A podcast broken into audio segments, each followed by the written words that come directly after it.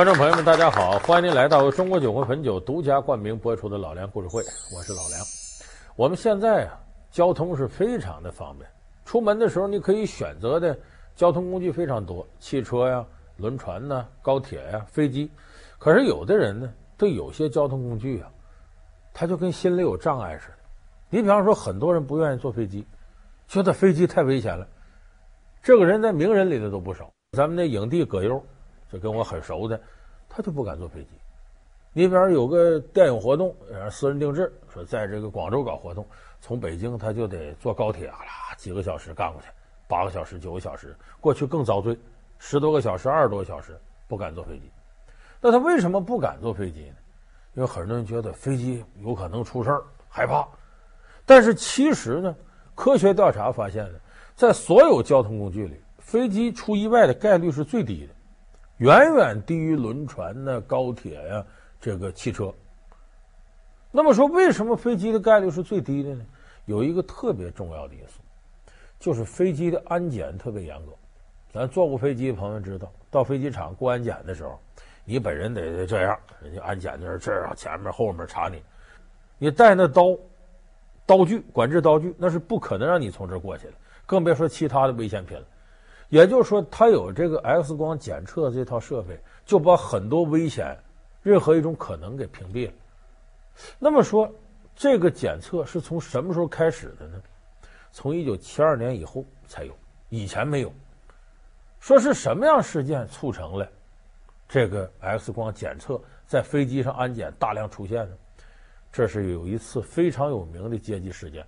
白菜多折扣网提示您下节精彩内容。在美国，丹尼·库珀的大名是无人不知、无人不晓。他曾经劫持了一架七二七空中客机，勒索二十万美元后消失得无影无踪。而 FBI 搜索了丹尼·库珀这个劫机犯四十多年，仍然一无所获。丹尼·库珀劫机案成了美国历史上最诡异的罪案之一，也是世界上唯一一起悬而未决的劫机案。老梁故事会为您揭秘丹尼库珀的劫机之谜。这个劫持飞机这位主人公叫库珀，这个库珀是在一九七一年十一月二十四号完成一次劫机，他勒索了大概二十万美金左右，然后跳降落伞从飞机上跳下去。他是美国历史上第一个劫持飞机并索要赎金的罪犯。在劫机得手之后，他带着降落伞和二十万美元，从一架并不适合跳伞的喷气式客机上跳了下去，从此踪迹全无，生死不明。在此之后的四十年，美国联邦调查局穷尽各种可能找人，就没有找着。这是世界航空史上唯一一次没有答案的劫机事件。再说库珀，可能咱们很多朋友说名气这么大，是不是影视作品里有啊？还真出现过，但是不叫这个名儿。很多年轻朋友在网上都看过那个美剧最经典的《越狱》。《越狱》第一季、第二季、第三季、第四季拍了四季，其中第一季里边，斯库菲尔德在监狱里边准备越狱的时候，有一个同伙。这个同伙名字叫查尔斯，病病殃殃的，天天岁数挺大的，都在里边狐狸河监狱里待了三十二年了。据说就是库珀。Money buried under a silo at the Double K Ranch, just outside of Tooele, Utah. There's plenty to split. The government didn't want any more embarrassment after I took off with the money, so they lowballed it to the papers. The truth is, Michael, it's not one million under that silo. There's five million dollars there. 就是他当年劫机啊，说劫了五百万美元，其实在这编的啊，这五百万美元藏到犹他州了。这些人越狱出去的目的，首先有一个重要的目的，就找这五百万。呃，这个查尔斯的原型就是库珀，就是正是由于库珀这么多年没找着，所以他等于给影视剧呢增添了无数的这种悬疑。你搁在里头，有人就想到这个，他愿意看。而且这库珀在现实当中，在美国影响也很大。他这个劫机成功之后呢，美国先后出现了三个劫机犯，用和库珀一模一样的手段干了三回。库珀案公布于众之后，劫机事件立刻多了起来。很多劫机者都在飞机飞行速度更快、高度更高的情况下成功跳伞逃脱。但是这仨人不是被击毙了就给抓起来了，都没有像库珀这样成功逃脱。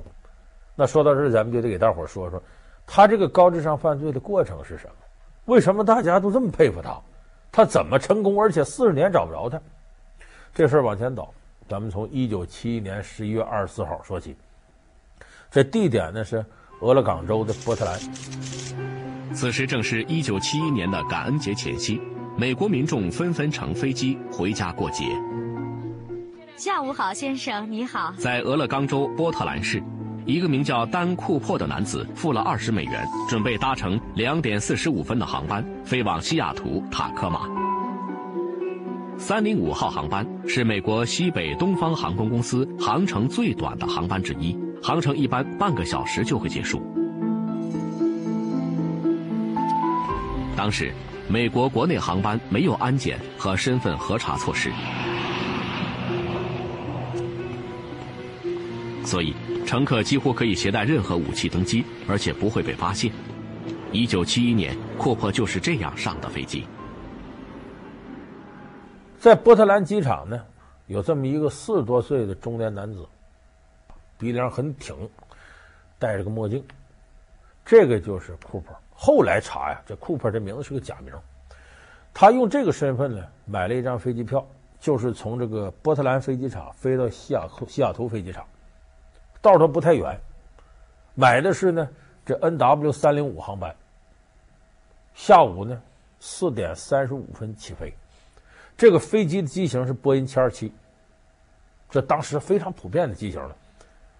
下午四点三十五，这飞机起飞了，这库珀上了飞机呢，咱们有的朋友有这经验啊，说到飞机在前面有点挤，这经济舱窄，直接奔后头那个没人坐那一排，他也是。这飞机上总共有六名空乘人员，三十六个乘客。库珀上来直接奔最后一排去了。他走到飞机后面的座位坐了下来。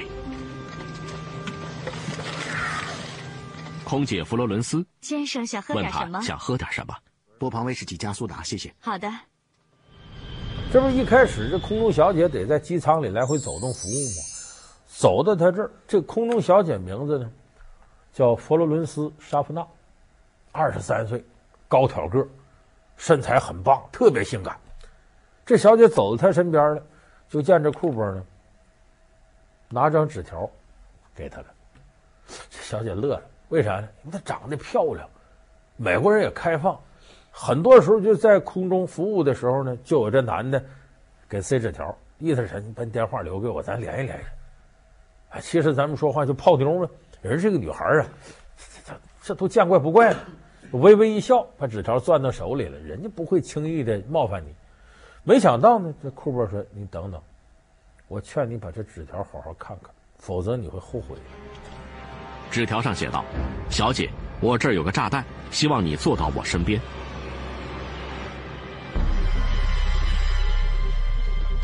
震惊之余，弗罗伦斯马上向库珀进行了确认：“千真万确，小姐。”当时这沙夫纳脚都软了，没经过这个，这库珀把随身带旅行箱打开了，让他往里看，一看里头电池、电线板的成桶的火药，真是带着炸弹来。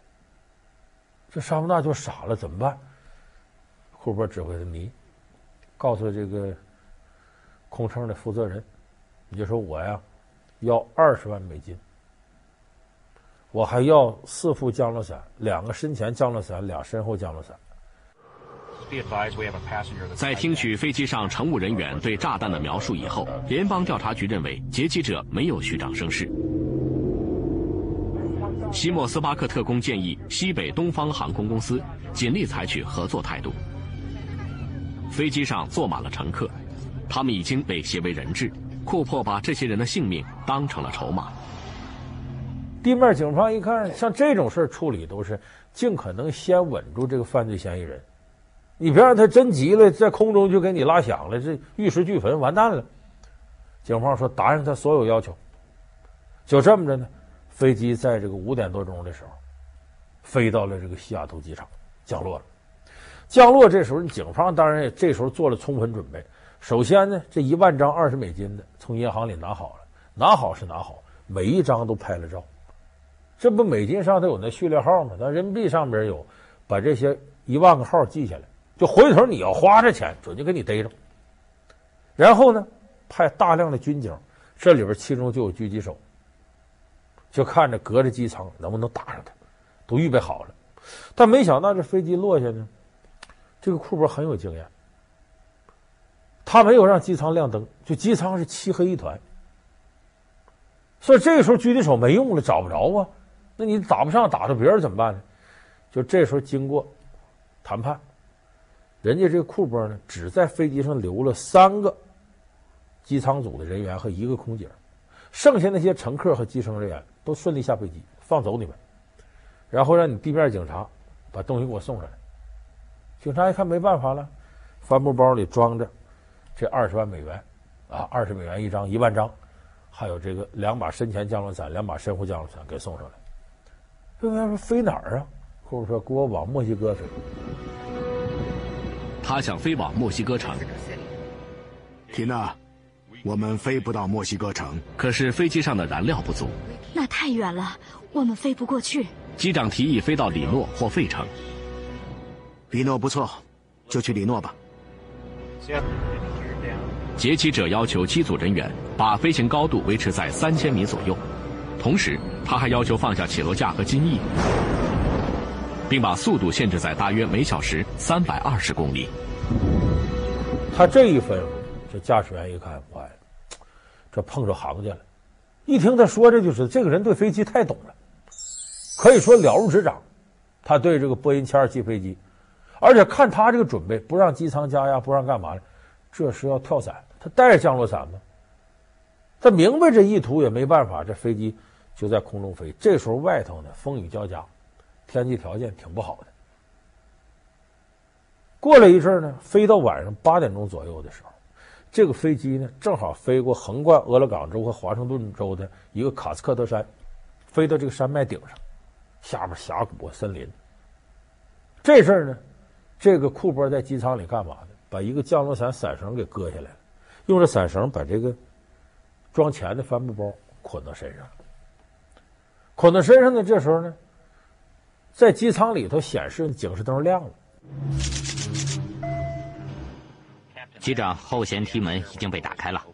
看他要干什么？警示灯显示，机身尾部的门和舷梯已经被打开。他要跳了。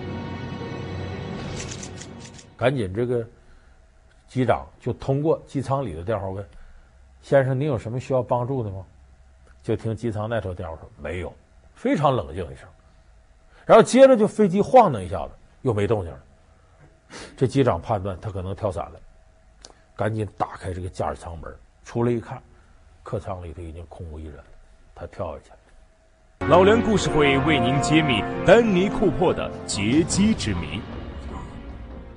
老梁故事会是由中国酒会汾酒独家冠名播出。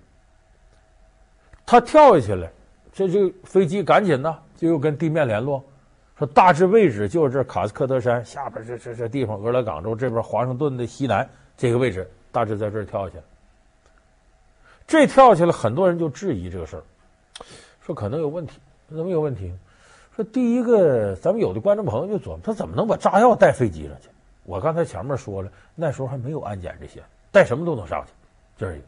再一个，有些对这个飞机有了解的有这常识啊，飞机在飞行过程当中啊，这舱门根本就打不开，即使硬打开也有问题，因为打开之后呢，飞机高速飞行之后，它那个两边的这个机翼这会发出那种气流，非常强的气流。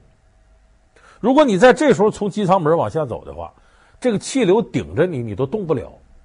如果你真能跳下，那个气流的热度是非常高，都能把你烫死。说这时候他不可能跳伞，其实这是恰恰是库珀准备聪明之后，他为什么选择波音七二七飞机？因为波音七二七飞机舱门并不两边有舱门，在飞机正后方还有一个舱门。波音七二七是唯一一款带有机尾舷梯的客机。在一九七一年，机组人员没有任何技术手段，在飞行过程中阻止劫匪放下舷梯。打开之后还有个舷梯，从这儿能下去。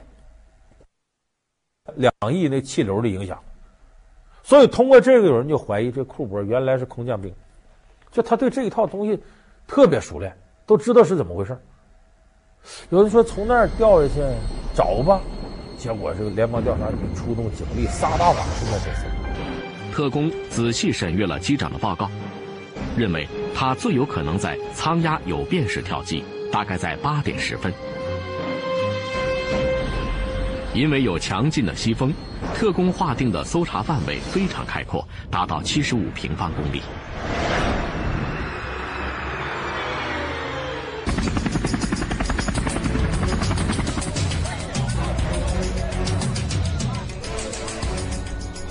几十位特工和警察在直升机和空中侦察机的协助下展开了搜索。一找找，现在四十年过去了。活不见人，死不见尸。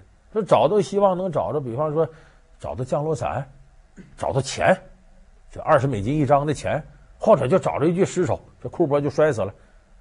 可是怎么找也没找着，而且它下边这块呢，这个地形很复杂。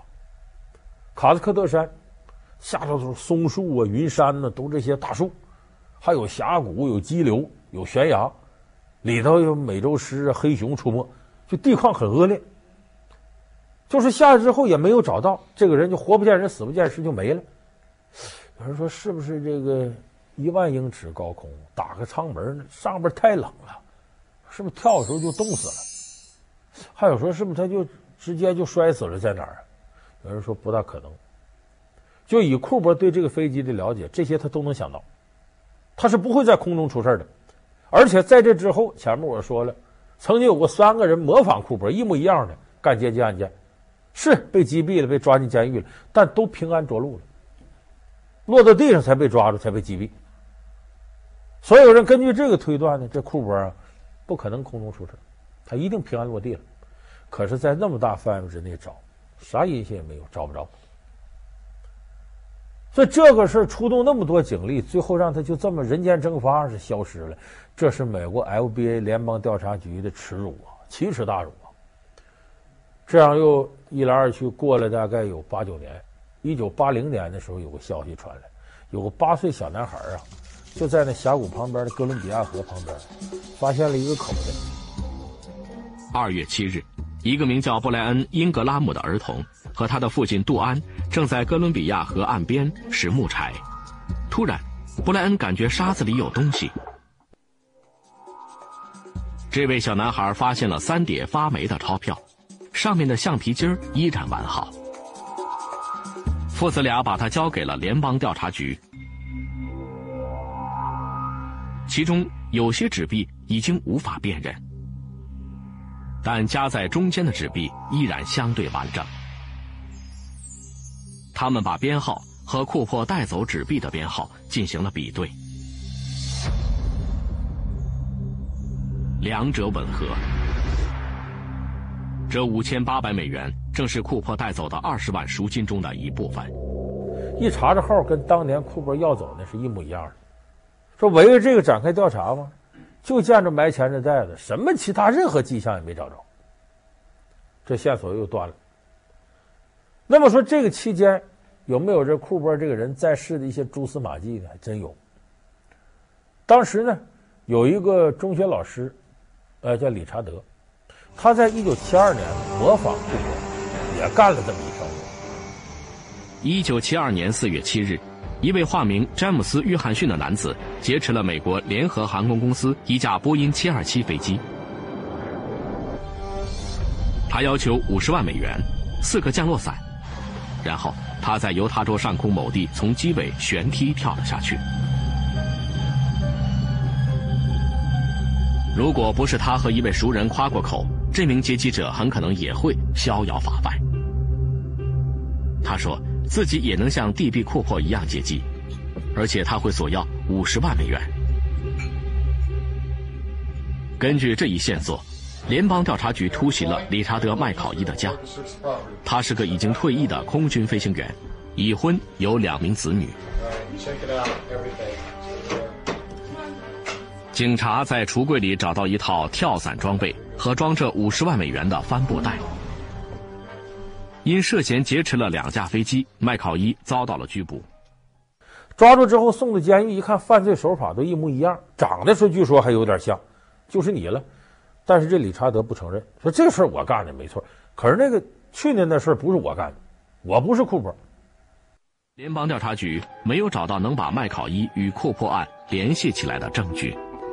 最终，麦考伊因为挟持美国客机获罪，他被法庭判处四十五年监禁，被关进了监狱。然后他的狱友说：“说这个人不像库珀，这行事方风格都不一样，不知道怎么撞大运，那就干成了一把劫机呢。”这最接近这个事件真相的是两千零七年。两千零七年有一家私人侦探，纽约私人侦探斯基普·波特斯提供了一条线索。波特斯联系到一个自称知道蒂比库珀真实身份的人。